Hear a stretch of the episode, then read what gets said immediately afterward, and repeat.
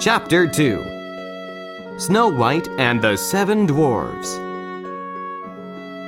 The seven dwarfs come home.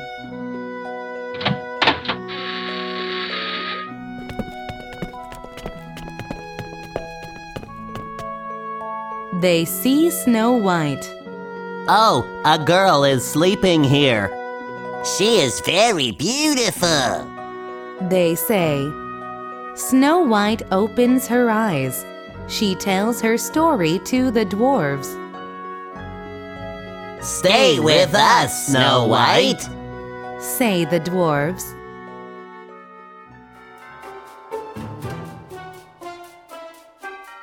One day, the queen asks the mirror, Mirror, mirror on the wall, who is the most beautiful of all? Snow White is the most beautiful. Answers the mirror. What? She is dead! Shouts the queen. No, she is alive. She lives with the seven dwarves in the forest. Says the mirror.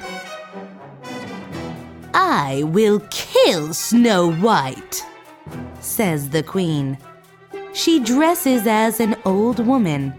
Then she goes to the dwarf's house.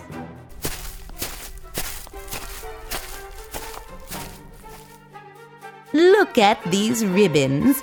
Do you want one? She asks Snow White. Yes, they are beautiful. Says Snow White. I will tie this ribbon for you. The old woman ties the ribbon very tight. Snow White falls to the floor. Now she is dead.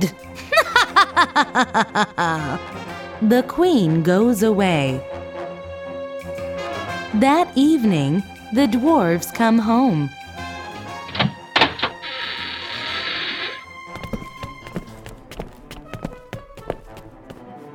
They find Snow White. Quickly, they cut the ribbon. Snow White opens her eyes. Phew.